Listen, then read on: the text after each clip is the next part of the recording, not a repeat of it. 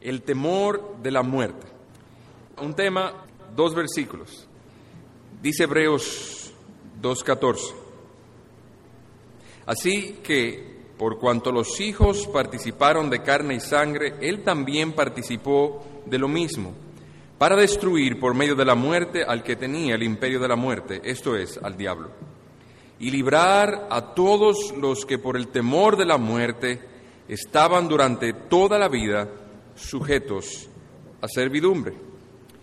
Y Primera de Corintios 15, que es el otro versículo, el otro pasaje, dice así a partir del versículo 56, ya que el aguijón de la muerte es el pecado y el poder del pecado la ley, mas gracias sean dadas a Dios que nos da la victoria por medio de nuestro Señor Jesucristo.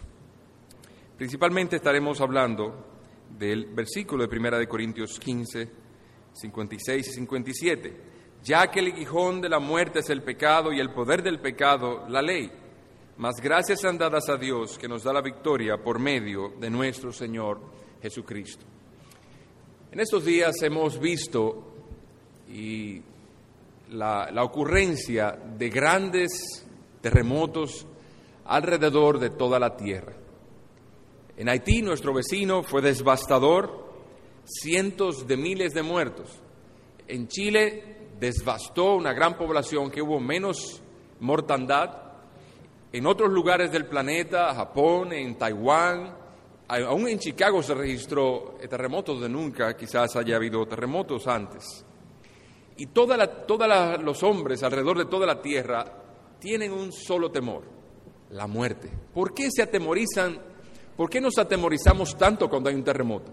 No sé si ustedes se han dado cuenta, cuando hay un sismo, todo el mundo sale hacia afuera y hay ocasiones, y ha habido mucho aquí en Santiago, en lo cual nadie duerme dentro de su casa.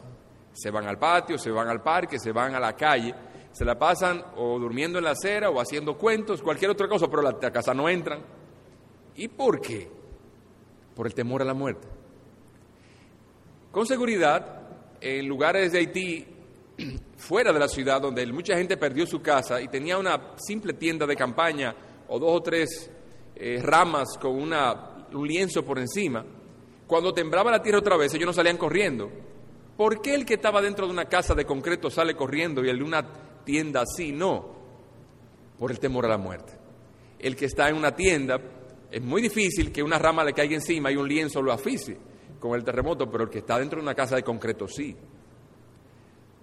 Si usted está, si usted está en un balneario y usted, usted ve que los niños se tiran con tanta confianza, de donde le decimos buen cimaño un saltadero, ellos se tiran y gozan cuando van en el aire y caen, churupum.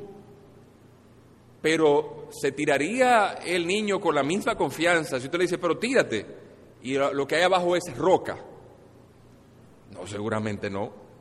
¿Por qué? Por el temor a la muerte. Aún en los niños hay ese temor. ¿Y por qué el hombre teme tanto a la muerte? El temor a la muerte es algo natural y es algo que natural en el hombre, el hombre caído. Pero originalmente no era así. No fue creado para morir. Pero ahora que hemos pecado, las semillas de la corrupción están en nuestro cuerpo y estamos sentenciados a morir. Todo hombre está sentenciado a morir. Ahora, este, este temor a la muerte no es siempre malo. Es, sirve inclusive en muchos para frenar el pecado. Muchos delincuentes no hacen más de lo que han hecho por temor a que la policía lo mate. Entonces el temor no es siempre malo, restringe la maldad en el hombre. De hecho, es así, pero es muy, está muy cerca de que formarse o quedarse como un lazo para el alma de las personas. Y así hay muchos creyentes inclusive que han negado al Señor Jesucristo o que simplemente no, no van a, no profesan fe en Cristo abiertamente por temor a la muerte. Y así vemos el apóstol Pablo. Pedro, Pedro negó al maestro por temor a morir. Entonces, el, pero el miedo a la muerte no debería ser en nosotros el patrón de conducta. deberíamos buscar la gracia necesaria para vencer el temor a la muerte. Pues es muy deshonroso para Dios de que nosotros podamos confiar en Él en tiempos de paz, pero no en tiempos de, guerra, o en tiempos de vientos eh, calmados podamos confiar en Él, pero no en tiempos de tormenta. Eso deshonra a Dios. Por el contrario, una persona que enfrente la muerte, un cristiano que enfrente la muerte con gozo, es un sermón viviente. Un sermón más elocuente que muchas predicaciones. Y aún los, no creyentes cuando ven eso dicen, wow, pero ¿cómo puede ese hombre estar tan quieto teniendo un cáncer tan doloroso? ¿Cómo puede estar gozoso y aún cantar con tanta tranquilidad sabiendo que va a morir? El miedo a la muerte es el patrón normal en los hijos de los hombres. El pero el tener gozo frente a la muerte es un mejor, una mejor predicación, es un mejor testimonio a los que no creen en el Señor. Y estas palabras que el apóstol Pablo dice aquí son parte de un cántico de alabanza, un cántico triunfal. Y en este cántico nosotros podemos ver tres cosas y serán los, los temas de lo que hemos a hablar en esta mañana. Veremos primero un santo desafío, en segundo lugar una solemne acción de gracias, en tercer lugar cómo liberarnos del temor a la muerte. La primera es dirigida a los enemigos, un santo desafío. La segunda dirigido al dador de la victoria, una solemne acción de gracias. Y la tercera para consuelo de nuestras almas, cómo liberarnos del temor a la muerte. Veamos entonces un santo desafío. Dice así, ya que el aguijón de la muerte es el pecado y el poder del pecado, la muerte. Y el versículo 55 dice él, ¿dónde está, oh muerte, tu aguijón? ¿Dónde, oh sepulcro, tu victoria? Y vemos aquí el apóstol desafiando la muerte. Y yo me pregunto, ¿alguno de nosotros aquí nos atreveríamos a hablarle así a la muerte? El apóstol entonces habla con, con santa gallardía estas palabras. Y estas palabras que él dice aquí son una profecía que estaba hablada en Oseas 13, 14, donde dice, de la mano del Seol te redimiré, los libraré de la muerte. Oh muerte, yo seré tu muerte y seré tu destrucción. Oh Seol, yo seré tu destrucción. La compasión será escondida de mí. Y en esa es una profecía que aluda al Señor Jesucristo y su postrer triunfo sobre la muerte. Ahora hemos hablado y mencionado mucho de la muerte y de la muerte mucho se habla. Ahora, ¿qué es la muerte? La muerte tiene dos partes. Una es la separación del cuerpo del alma. Es la separación del cuerpo del alma. Si me acompañan, vamos a Génesis 25. Génesis 25, 8. Leeré desde el 7. Dice, y estos fueron los días que vivió Abraham, 175 años, y exhaló el espíritu, y murió Abraham en buena vejez, anciano y lleno de años, y fue unido a su pueblo. Entonces, ¿cuándo murió Abraham? Cuando exhaló el espíritu. Entonces la muerte es la separación del alma o el espíritu y el cuerpo. Pero también la muerte tiene una segunda componente. Es la separación del alma y el cuerpo de Dios. Cuando nosotros muramos o cuando se separa el alma del cuerpo, el alma no muere. El cuerpo va a corrupción, pero el alma va a la presencia de Dios.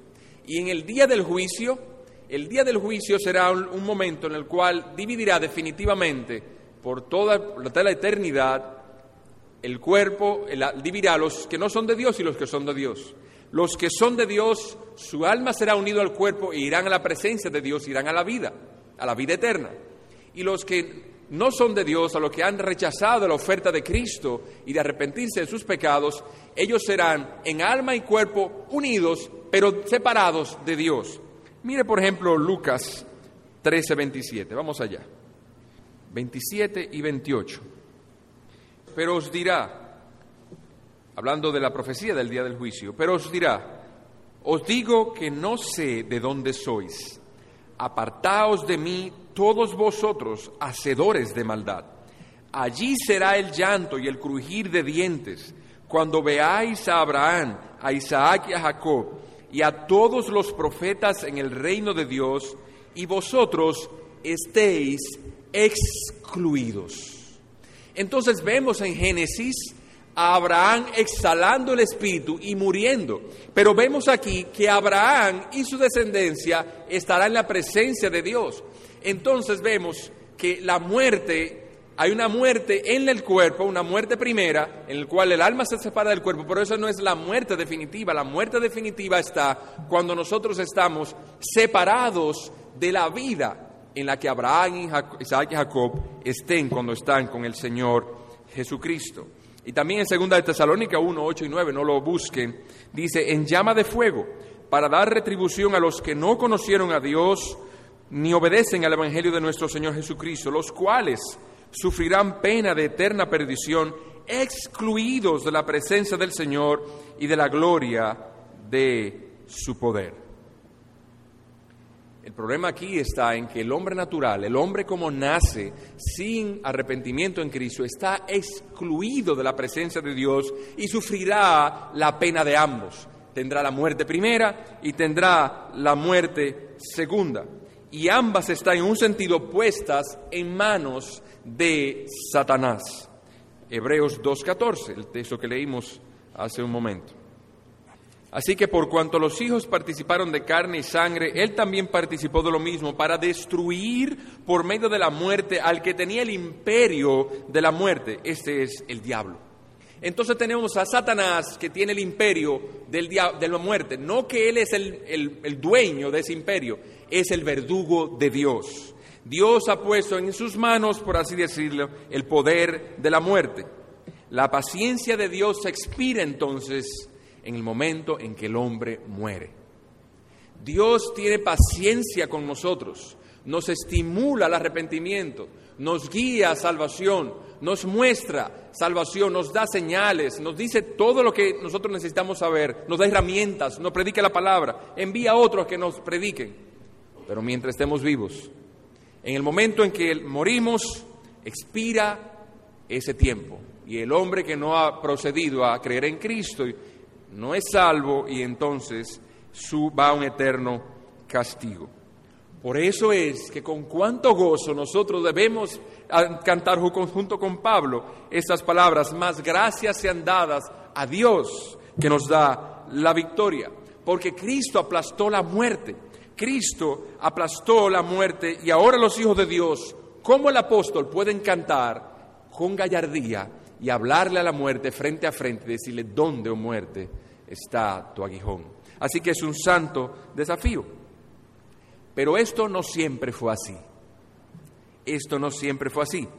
La muerte, siendo la reina de los terrores, gobernaba, esclavizaba y aterrorizaba a los hombres, y nada se podía contra su poder.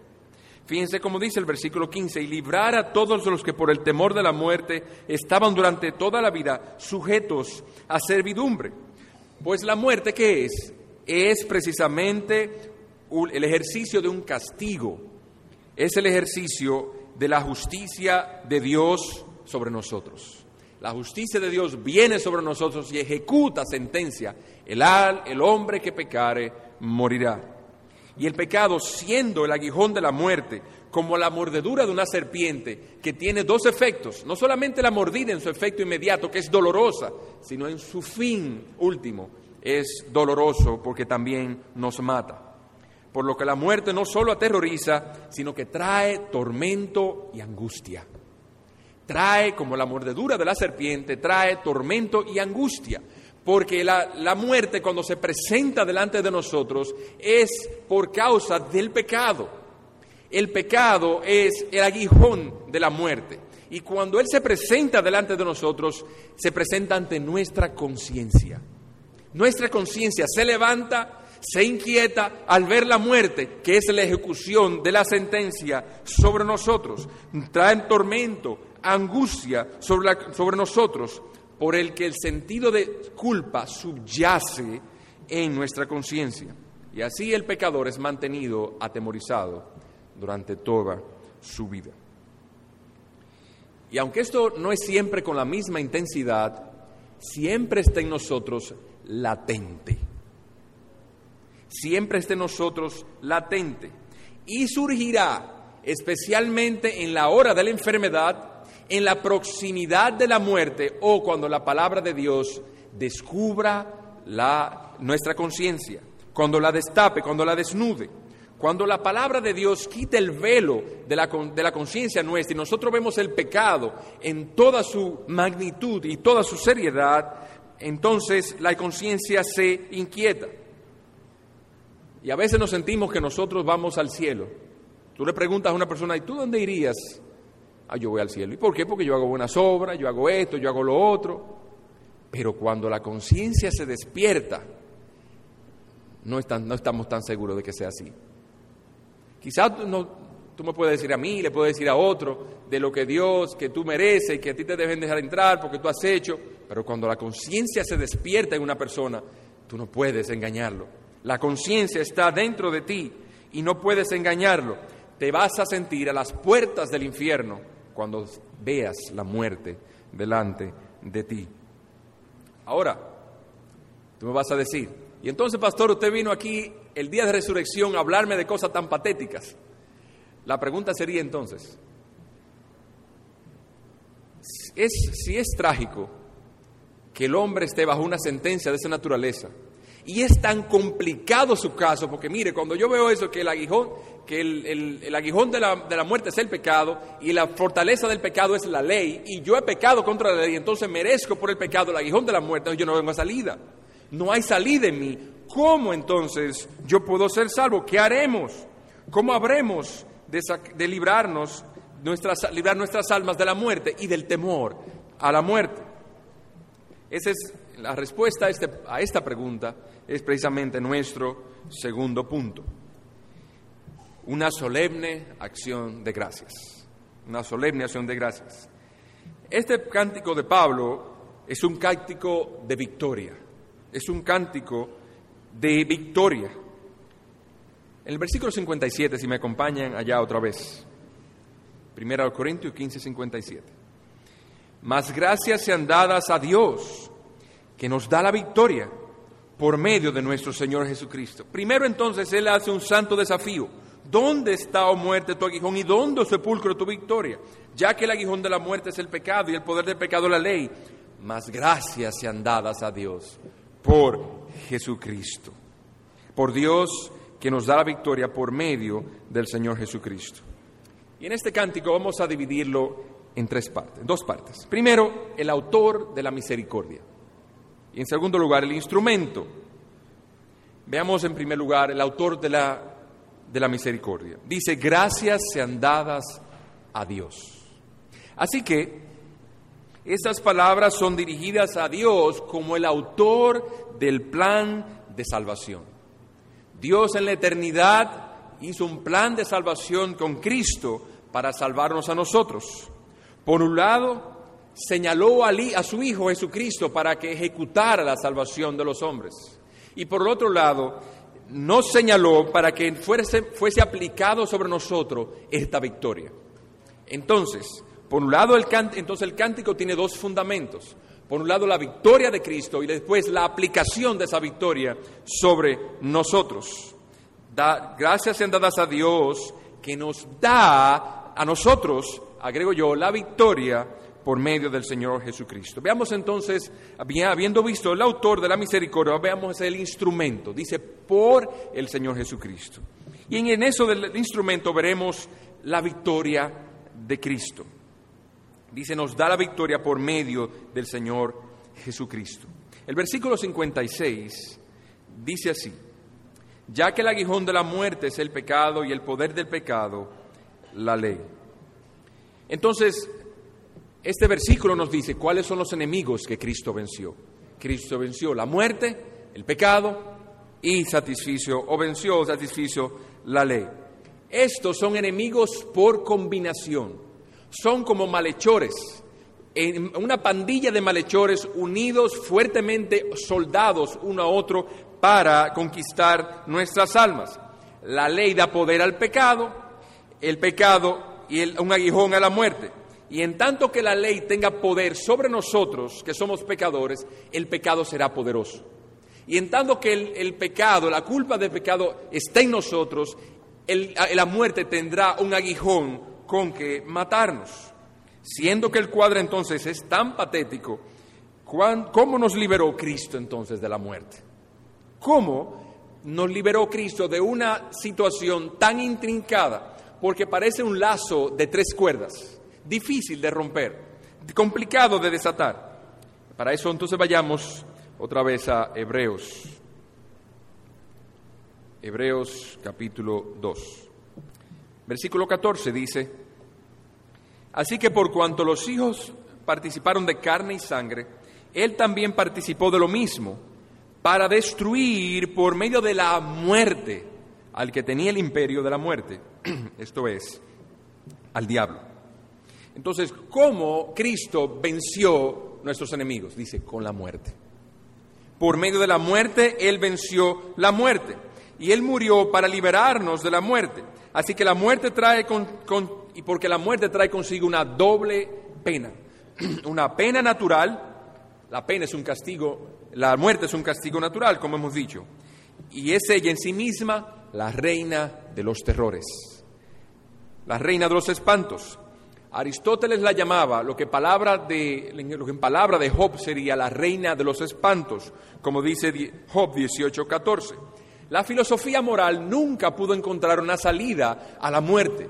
Siempre el incrédulo estaba y los incrédulos filósofos estaban siempre buscando una salida a esto. Estaban inquietos por el temor de la muerte. Estaban, ellos filosofaban y andaban allí y elucubraban allá, pero siempre sus almas estaban inquietas. ¿Cómo resuelvo el problema de la muerte? No había salida. Así que tú bien amigo que estás aquí puedes distraer tus pensamientos, ir a diferentes actividades, tener fiestas, tratando de distraer el temor a la muerte. Pero la muerte no se irá con eso. De otro modo, los grandes conquistadores como Alejandro Magno, se dice de ellos que conquistaron todo el mundo conocido en su época. Alejandro Magno conquistó todos los ejércitos, conquistó todas las naciones, sin embargo, no pudo conquistar la muerte. Él está muerto. No pudo conquistar la muerte. Y es humano que nos angustiemos al ver aproximarse el pálido corcel de la muerte. Pero podemos regocijarnos al considerar que la muerte para el creyente no es lo que es para el incrédulo. Para el incrédulo es el fin de sus días, el comienzo de sus angustias. Para el creyente es el comienzo de la gloria. Por más fea que podamos nosotros, aún creyentes, pintar el, con el pincel de nuestra imaginación la fealdad de la muerte, la muerte no será más que un pasadizo a la gloria, porque el, cristiano cuando muera no perecerá para siempre, como le, dijo, le dijo Cristo a Marta en, en Juan capítulo 11, dice, el que esté muerto, el que cree en mí, aunque esté muerto, vivirá. Pero la muerte no solo es un castigo natural, es un castigo penal. La muerte es el justo ejercicio de la justicia divina. Dios dijo, el alma que pecare morirá. Esa es la sentencia. Y Dios es un Dios justo. Y así que toda persona que muere, muere por causa de sus propios pecados. El hombre muere porque muere por sus propios pecados. Pero Cristo derrotó la muerte resucitando de entre los muertos. Y también Cristo quitó la culpa del pecado por su propia sangre, sustituyéndonos en la cruz. Dice Romano 3:23, por cuanto todos pecaron y están destituidos de la gloria de Dios, siendo justificados gratuitamente por su gracia, mediante la redención que es en Cristo Jesús, a quien Dios puso como propiciación por medio de la fe en su sangre y asimismo Cristo dio satisfacción a la justicia divina, habiendo cumplido la ley y quitó la culpa del pecado con su propia sangre. Gálatas 3:13 dice, Cristo nos redimió de la maldición de la ley, hecho por nosotros maldición, porque escrito está, maldito todo aquel que es clavado en un madero. Por tanto, ya somos justificados ante Dios. Y si Dios es el que justifica, ¿quién condenará? nadie nos puede condenar. Y si el poder del pecado es la ley y fue satisfecha, entonces el pecado ya no tiene poder. Y si el pecado ya fue quitado y fue lavado y espiado por Jesucristo en su sangre, entonces la muerte ya no tiene un, aguijón contra nosotros. El pecado le ha sido quitado, el aguijón que nos mataba. Ya la muerte fue despojada del instrumento de su tormento. Recuerden que la muerte tiene no solamente nos mata, tiene una componente de terror sobre nosotros, por cuanto nosotros sabemos, la conciencia nuestra sabe, que no solamente todo termina la disolución del cuerpo y el alma, continúa más allá. Y ese terror que trae la muerte segunda, ah, impresa en nuestra conciencia, es lo que nos atomoriza. Y ya la muerte fue, fue quitada o despojada desde el instrumento de su terror.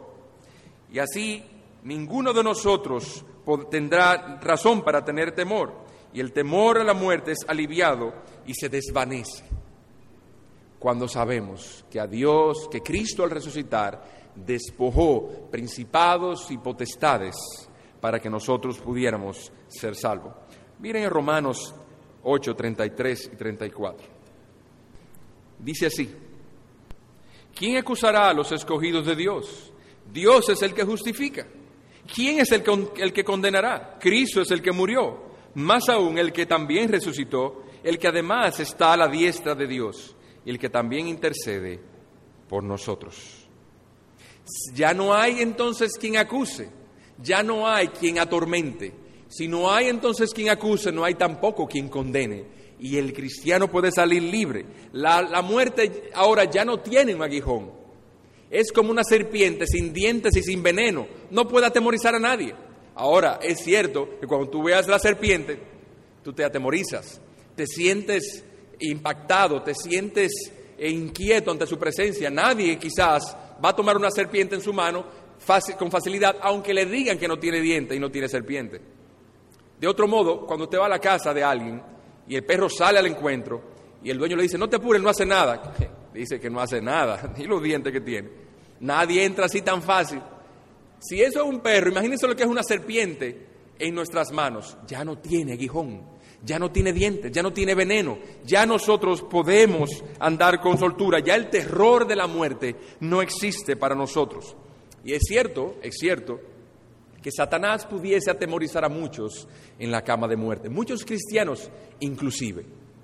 Pero he aquí, dice la Escritura, que el creyente ha de vencer el temor a la muerte meditando y pensando en la sangre que ha sido vertida por él. Dice Apocalipsis 12:2, y ellos le han vencido por medio de la sangre del cordero. Así que Cristo ejerce una doble función, como cordero y como león. Como cordero, él fue a la muerte y fue inmolado por nuestros pecados. Dice Juan He aquí el Cordero que quita el pecado del mundo, Juan 1.29. La muerte en sí misma es la sentencia de la ley, pero Cristo se expuso a sí mismo sustituyéndonos en, sustituyéndonos a nosotros. Él no solo nos benefició, Él sobre todo nos sustituyó. Pero también Él como león, Él fue, Él yendo a la, a la muerte, Él dice que despojó la muerte de su maldad y de su, y de su guijón, Colosenses 2.15. Dice, despojando a los principados y a las potestades, los exhibió públicamente, triunfando sobre ellos en la cruz. Así que la retribución, la justicia indignada es la muerte, pero Cristo despojó la muerte, el pecado y el infierno. Así que como león despojó, como cordero sustituyó. Y he aquí, aquel que sustituyó y aquel que venció es Jesucristo. Cristo entabló, antes de, la, de su muerte, entabló una batalla con ella. Y dice la Escritura que por, el temor de la, muerte oró y sudaba grandes gotas de sangre en Hexemaní. Y entabló esa lucha con él y fue clavado en la cruz. Y, y en esa lucha con la muerte fue abrazado por ella y en esa lucha fue muerto. Y pareciera, parecía entonces que, que el, el ungido de Dios había sido vencido. Y las huestes satánicas y los demonios gozaban de que habían vencido el ungido de Dios. Pero al tercer día resucitó, despojándolos de toda autoridad. Dice el ministro Thomas Manton, y así por la muerte de Cristo, la culpa de nuestro pecado es quitado, la justicia es satisfecha, la ira de Dios apaciguada, la ley completada, el pecado perdonado y las mandíbulas de la muerte quebrados, termina la cita. Oh hermanos, ¿no es esto glorioso? Qué glorioso guerrero nos ha dado Dios, que venció de esta manera a nuestros enemigos. Por tanto, ¿con cuánta razón podemos cantar como Pablo? Gracias dadas a Dios por Jesucristo. Pero si pudiese decirse de ese modo, hay algo que también resulta aún más grandioso, aún más grandioso, y es que Cristo, aunque resucitó y venció, no para Él, porque Él era sin pecado, por eso la muerte tuvo que soltarlo, porque era sin pecado. Él resucitó no para Él, porque nosotros fuimos absolvidos por Él, porque era sin pecado. Él resucitó para nosotros. Él no resucitó para Él, Él resucitó para nosotros. Y en eso pasemos entonces a la segunda parte del instrumento. No solamente la victoria de Cristo, también la aplicación. Dice, gracias sean dadas a Dios que nos da la victoria. La victoria de Cristo entonces es imputada a nosotros como si hubiese sido hecha por nosotros. Él conquistó y nosotros en Él somos conquistadores. Él tiene méritos y nosotros por Él tenemos méritos. Por lo cual nosotros tenemos su victoria y se, se dice que nosotros conquistamos con su victoria. Y esa es la razón, hermanos y amigos, por lo cual en las Escrituras se habla de, de Cristo y los actos del creyente entremezclados constantemente. Mire, por ejemplo, en Gálatas 2.20. Vamos allá, por favor. Gálatas 2.20 dice, con Cristo estoy juntamente crucificado y ya no vivo yo, mas vive Cristo en mí. Y lo que ahora vivo en la carne, lo vivo en la fe del Hijo de Dios, el cual me amó y se entregó a sí mismo por mí. Efesios 2.5 dice, aun estando vosotros, nosotros, muertos en pecados, nos dio vida juntamente con Cristo, por gracia sois salvos. Todos estos términos son términos fruto de la unión nuestra con el Señor Jesucristo. Así que Cristo venció y su, victoria es aplicada a nosotros, puesta a nuestra cuenta como si nosotros hubiésemos vencido. Pero no solamente eso, el beneficio de Cristo es impartido en nosotros, por el, es, impartido es impartido y en nosotros por el cual nos hace vencedores sobre la muerte, nos hace vencedores sobre el pecado. No toda la obra de Cristo fue hecha en la cruz. Hay aún obra pendiente de hacer en nosotros, venciendo el pecado. Romanos 16, 20 dice, y el Dios de paz aplastará en breve a Satanás bajo vuestros pies. La gracia de nuestro Señor sea con vosotros. Y aquí nos dice, no que Cristo aplastará la muerte, nos dice que Cristo, nosotros vamos a aplastar la muerte entonces es pendiente por hacer el proceso que llamamos santificación, que es la obra del Espíritu de Cristo en nosotros, por el cual Cristo ha de vencer los enemigos nuestros en nosotros mismos. Entonces aquel que obtuvo la victoria para nosotros obtendrá también la victoria en nosotros contra el pecado y la muerte y el infierno. Habrá una Cristo venció la muerte y el infierno, pero él también ha de vencer en nosotros la muerte y el infierno. Y aquí, hermanos, aunque nosotros no podemos satisfacer la ley, Cristo lo hizo por nosotros. Y en virtud, en virtud de nuestros méritos, de sus méritos, nosotros lo tenemos en nuestra cuenta. Pero Él ha de vencer la muerte en nosotros. Porque quien ha de resucitar no es Él, Él ya resucitó. Él nos hará resucitar. Ahora bien, Cristo vence esos terribles enemigos. Ahora, ¿a qué costo? ¿A qué costo? ¿Cuánto nos costará a nosotros eso? ¿Qué tendremos que darle al Señor? Como dice Miqueas 6, 6, 6 y 7, ¿con qué me presentaré ante Jehová y adoraré al Dios Altísimo? ¿Me presentaré ante Él con holocaustos, con beceros de un año? ¿Se agradará Jehová de millares de, corderos y de diez mil arroyos de aceite? Daré mi primogénito por mi rebelión, el fruto de mis entrañas por el pecado de mi alma. Pero en nuestro texto dice, mas gracias sean dadas a Dios que nos da la victoria. Nos da la victoria. Vean conmigo Romanos 6, 23, por favor. Dice esta, porque la paga del pecado es muerte, mas la dádiva de Dios es vida eterna en Cristo Jesús, Señor nuestro. La dádiva de Dios Dios nos la regala, es una dádiva, es una limosna que Dios nos da.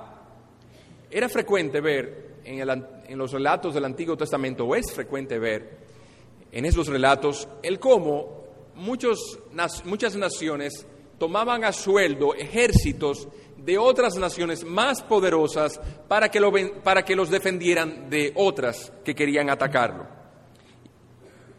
La pregunta sería, ¿qué podemos dar a Dios? ¿Qué hay en nosotros en lo cual Dios se interesara en obtener? Porque esas naciones que tomaban a sueldo esos ejércitos tenían que darle algo de lo que ellos estaban interesados. Oro, plata y tesoros de todas clases. La pregunta es, ¿qué puedo yo dar a Dios y qué puedo yo pagar a mi Señor? ¿Puedo yo acaso dedicarme a las misiones y a vivir para, para alimentar a los pobres? ¿Puedo, yo dedicarme a hacer buenas obras y será suficiente? ¿Daré yo mi cuerpo en libación por otros para que ellos vivan? ¿Me inmolaré a mí mismo?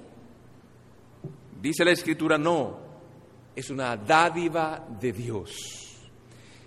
Él le ha agradado dar en su misericordia esta salvación de pura gracia, sin costo para nosotros. ¿Y no es esto glorioso?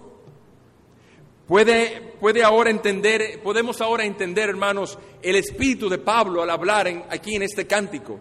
Podemos entender lo que dice, si es algo ya glorioso que Dios haya entregado a su Hijo Jesucristo por nosotros, si es algo ya glorioso que su victoria haya sido puesta a mi cuenta, si es algo ya glorioso y como si fuera poco, que siendo su victoria puesta a mi cuenta, haya sido puesta gratis, Oh, cuánto nosotros debemos con el apóstol Pablo elevar al máximo, exaltar el nombre de aquel que se entregó por nosotros, aquel que nos dio la salvación y cantar con el apóstol Pablo, oh Señor, gracias sean dadas a ti por esta salvación que me has dado.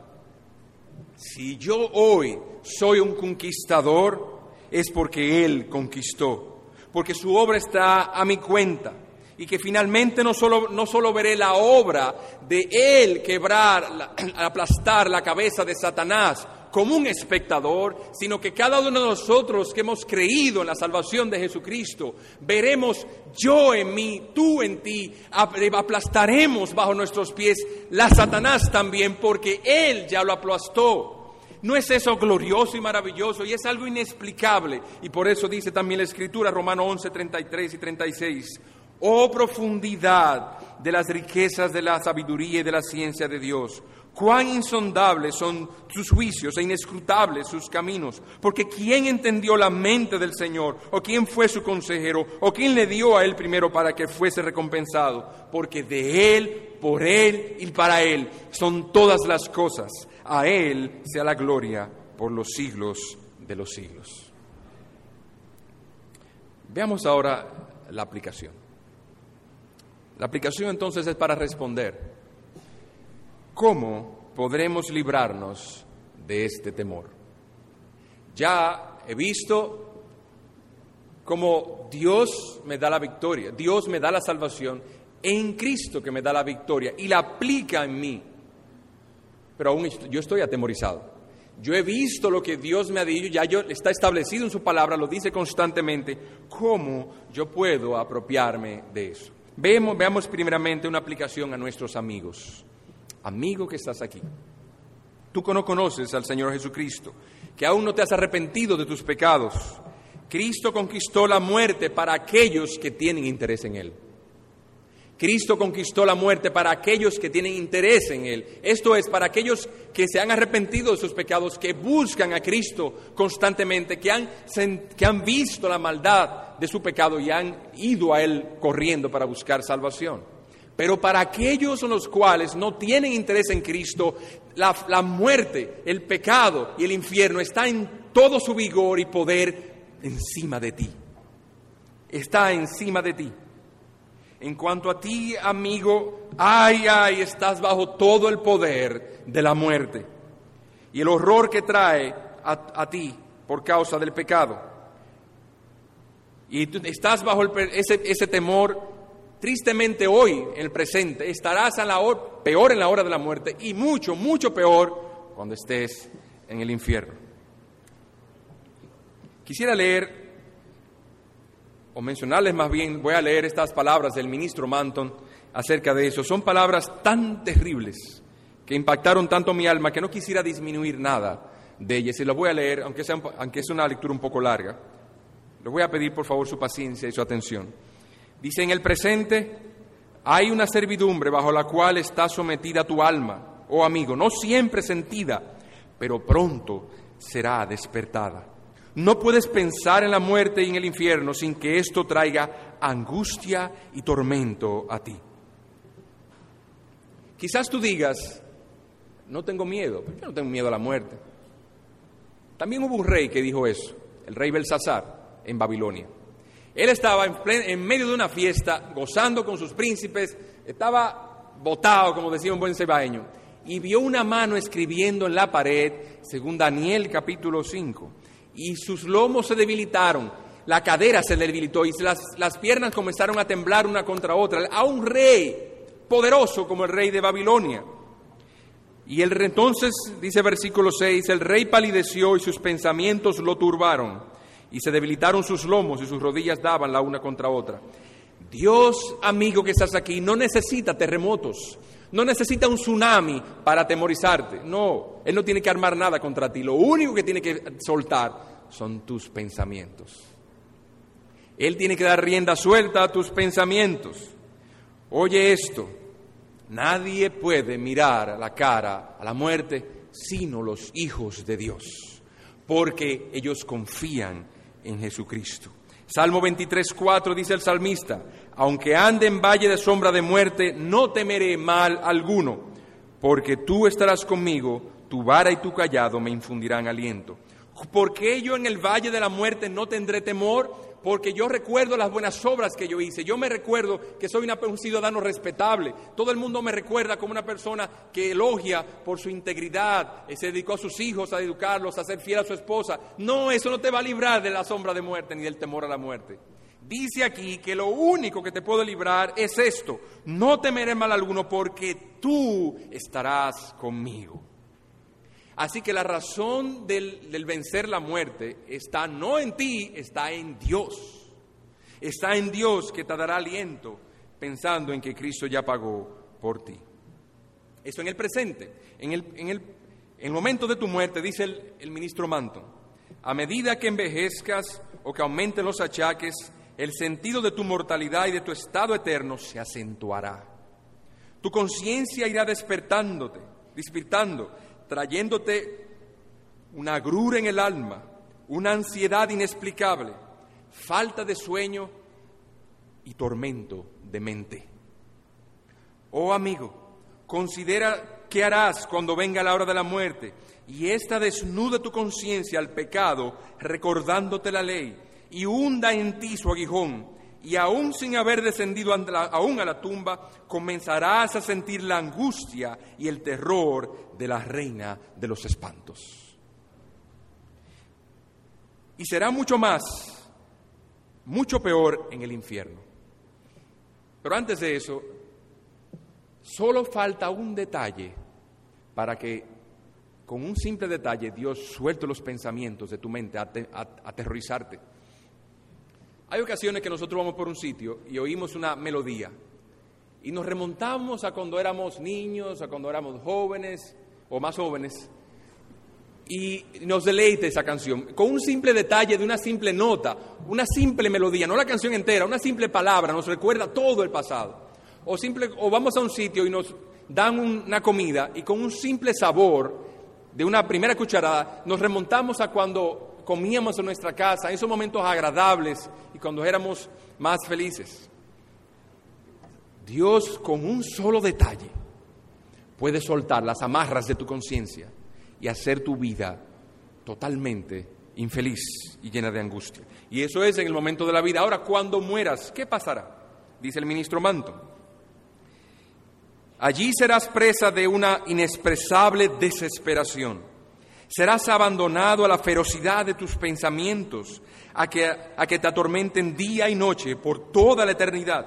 Aquella lujuria, aquella murmuración, aquellos malos pensamientos en los que te deleitaste serán tu constante agonía. No te dejarán vivir, pero no podrás morir. Y por si fuera ya poco, tendrás el tormento adicional de comparar la felicidad eterna de los perdonados por Cristo con tu eterna miseria. Ellos estarán disfrutando de cosas que ojo no vio, ni oído yo, ni han subido en corazón de hombre, mientras tú estarás atormentado por visiones que ojo no vio, y alaridos escalofriantes que oído yo, ni torturas que hayan experimentado corazón de hombre. Y cuando hayan transcurrido varios cientos de miles de años, no podrás esperar que habrá un minuto de reposo a tu agonía. La conciencia roerá más y más. Te quemarás, pero nunca te consumirás. Termina la cita. Y dice Hebreos 10:31, horrenda cosa es caer en manos de un Dios vivo. Oh amigo que estás aquí, oh amigo que estás aquí, no desprecies esta oportunidad que Dios te está dando. Cuántas cosas, cuántas bondades, cuántas misericordias Dios te ofrece hoy en día. Él mató, Él inmoló, derramó la sangre de su Hijo amado por nosotros infieles criaturas, miserables criaturas, criaturas sin valor alguno para Él. Pero Él quiso así hacerlo. Y en Hebreos 2, 16, Dios 17 dice, no los ángeles hizo eso. Él no hizo eso por los ángeles ni por los demonios que pecaron, pero por nosotros que somos inferiores a los ángeles, Él quiso darnos a su Hijo amado para que muriera en lugar nuestro. Oh amigo, no desprecies esta tan grande salvación. ¿Y tú, hermano? ¿Cómo puedes librarte de este temor? Negativamente no es olvidándonos de la muerte.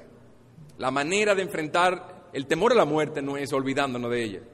Muchos, a manera de, de librarse, usan la irreflexión a manera de método para quitárselo andan en francachela, cada vez que están solos en su habitación, déjame prender un radio, o cuando van solo en el vehículo, hacen algo para hacer ruido. No pueden estar quietos, inmediatamente están quietos, la conciencia se les levanta. No es esa la manera de quitar el temor de la muerte.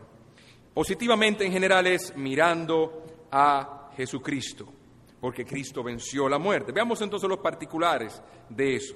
Primero, Cristo quita de nosotros el temor de la muerte quitando de nosotros el pecado, que es el aguijón de la muerte. Romanos 8.1 dice, ninguna condenación hay para los que están en Cristo Jesús, Señor nuestro. Dicen, cuando nosotros morimos no es morir realmente. El pecado que no es perdonado es el que hace difícil reclinar la cabeza agonizante sobre la almohada. Es el pecado lo que hace, no es el cáncer. Es cierto que duele, no es otra enfermedad, es cierto que molesta, pero lo que más difícil hace eso es el sentido de pecado en nosotros. Pero para aquellos para los cuales no hay condenación, Dios vuelve la cama incómoda en una cama cómoda. Asegúrate entonces, amado, de haber sido perdonado.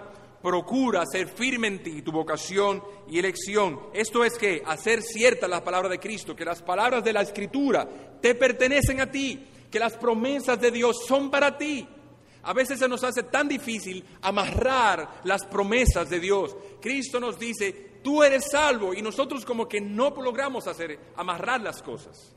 A veces tenemos una idea de la escritura y la escritura nos presenta cómo son las cosas. Nos da trabajo cambiar porque nosotros somos tardos, obstinados, somos incrédulos. Pero si la muerte te dice, si la muerte y la conciencia y Satanás se acercan en la hora de la muerte y te dicen, tú eres pecador, tú le puedes decir, sí, yo soy pecador. Pero Cristo venció por mí la muerte. Oh muerte, ¿dónde está tu aguijón? Oh sepulcro, ¿dónde está tu victoria?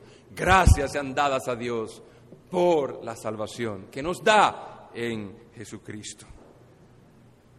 En segundo lugar, Cristo quita el temor de la muerte habiendo cambiado la naturaleza de la muerte. Él cambió su naturaleza. Él dijo a Marta, todo aquel que cree, vive y cree en mí, no morirá eternamente. Y los creyentes ciertamente no mueren en el sentido que los demás hombres mueren. Todas nuestras iniquidades fueron cargadas sobre Él y Él sufrió nuestro castigo. La muerte ya no es un castigo para el creyente. La muerte es como cuando nos sueltan para volar. ¿Te has visto cuando un, un globo de helio, usted lo suelta? Eso es la muerte para nosotros, nuestra liberación. La muerte para el creyente no es una ejecución, es una liberación. Y así como la muerte usaba, el pecado usaba la muerte para destruirnos, así Cristo usa la muerte para destruir el pecado en nosotros.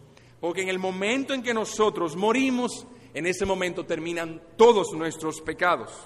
El funeral de un cristiano entonces no es la muerte de su persona, es la muerte de sus debilidades, es la muerte de sus fragilidades, es la muerte de sus pecados.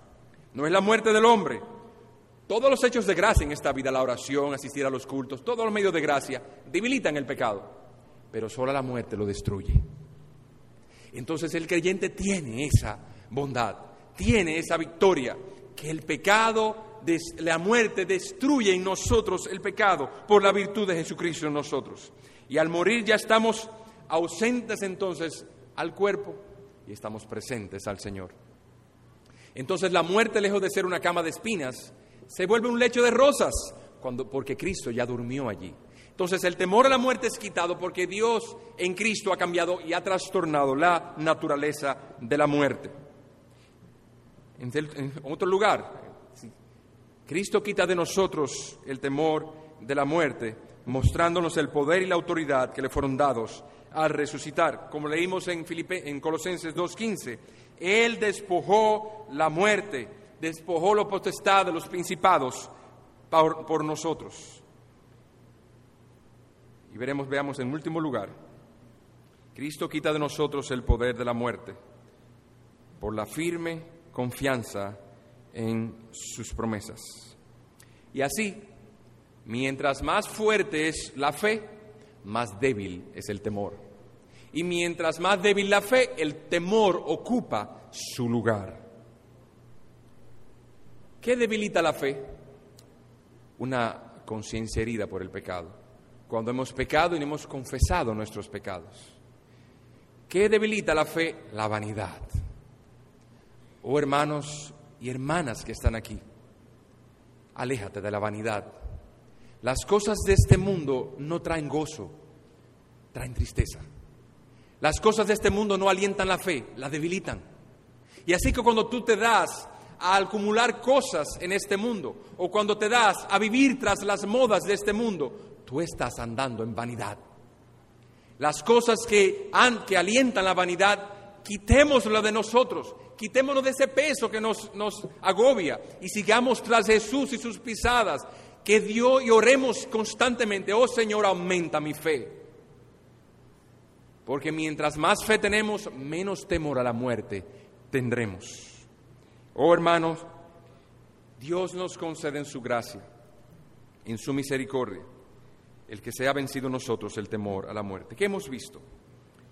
Para vencer el temor a la muerte, Debemos mirar a Jesucristo en la cruz espiando nuestras culpas, en la resurrección levantándose por nosotros, en la gloria tomando posesión nuestro, posesión de nuestro hogar por nosotros y a la diestra de Dios preparando lugar para nosotros, poseyendo todo poder y usándolo para llevarnos a su santo reino.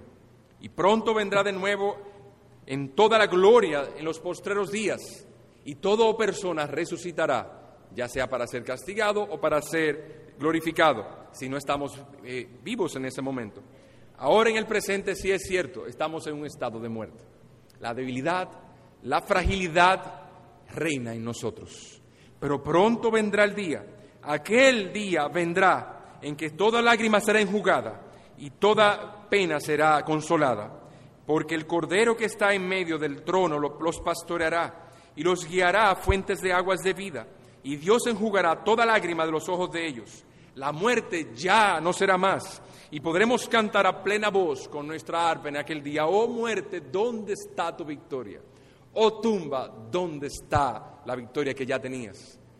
Pero gracias sean dadas a Dios que nos da la victoria por medio del Señor Jesucristo. Amén.